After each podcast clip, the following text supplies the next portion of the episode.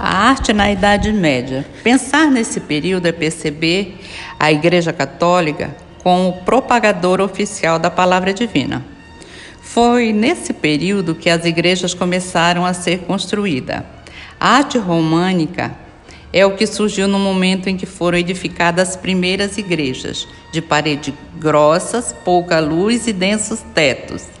A arte gótica surgiu logo após com uma revolução no campo da arquitetura, o que possibilitou igrejas mais altas, imponentes e com mais luz.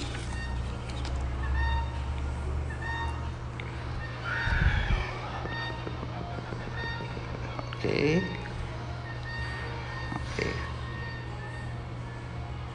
Okay.